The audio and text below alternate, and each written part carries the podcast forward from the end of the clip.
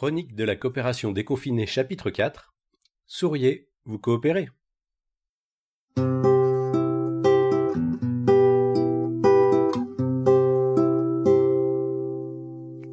Rubrique.cop La voie coopérative.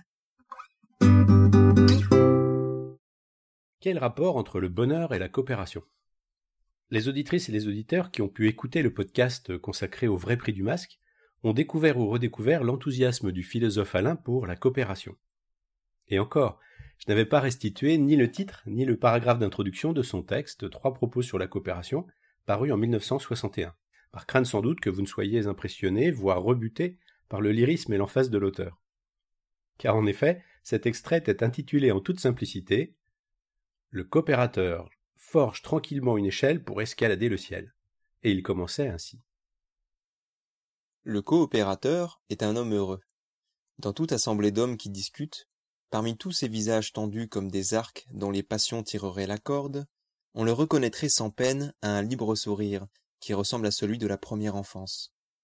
Tous les autres, il me semble, ont peur de leurs propres pensées et ne frappent sur les idées qu'avec prudence, comme des apprentis.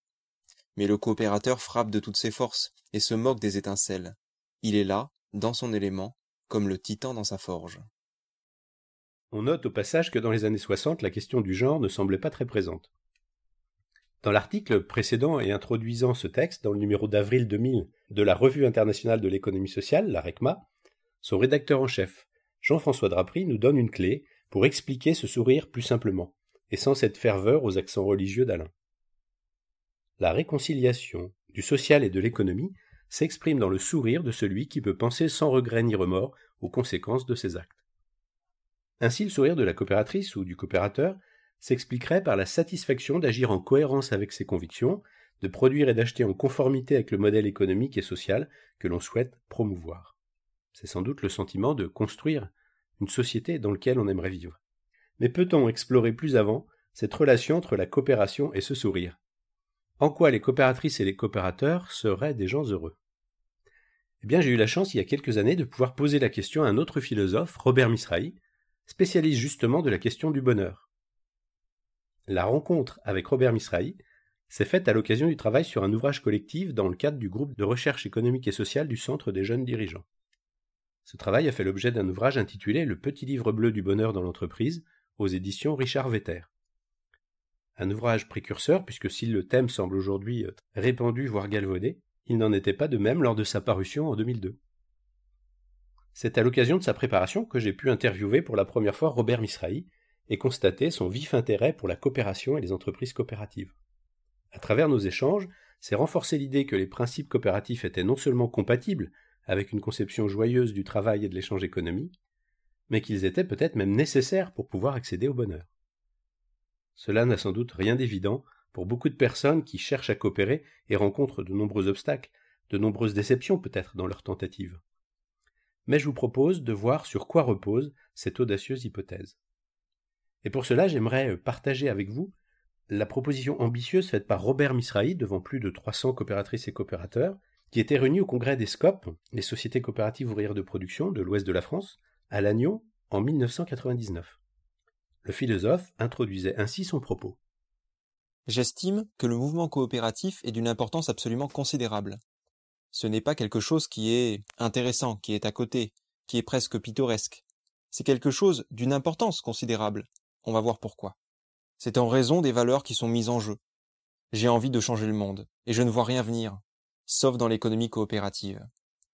Ce que je vous propose va être extrêmement ambitieux. Ambitieux parce que je crois que ce que je vais proposer pourrait être les fondements du mouvement coopératif, les fondements philosophiques et réflexifs du mouvement coopératif il y a un monde nouveau qu'il faut faire éclore et qui mérite qu'on lui consacre du temps et des efforts réfléchis. Ce monde nouveau, évoqué ici en 1999, on l'appelle aujourd'hui plus volontiers le monde d'après.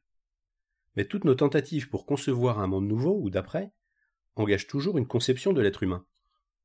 Pour Robert Misrahi, cet être humain est d'abord un sujet, un sujet libre qui désire, et qui désire surtout une vie pleine de joie et de signification alors qu'aujourd'hui nombreux sont ceux qui appellent un sursaut de conscience pour éviter la catastrophe, comme le font notamment euh, Nicolas Hulot et Frédéric Lenoir dans leur livre paru récemment D'un monde à l'autre, le temps des consciences, Robert Misrahi, il y a plus de vingt ans, précisait déjà la nature de cette révolution nécessaire. Il démontrait d'abord pourquoi l'être humain n'est pas voué au malheur, mais appelé à la joie. Il décrivait ensuite le triple mouvement comme une valse sans hésitation, en trois temps, de prise de conscience par lequel nous réalisons justement nous sommes des sujets libres, des sujets désirant une vie heureuse et pleine de sens. Et dans le même mouvement que l'autre et les autres sont des sujets comme nous, sujets libres tout comme nous et aspirant tout aussi légitimement au bonheur. Mais Robert Misrahi allait plus loin en éclairant le lien logique entre cette révolution intime, personnelle, et la nécessaire évolution collective, l'évolution de nos institutions, notamment de nos organisations collectives de travail et d'échanges économiques.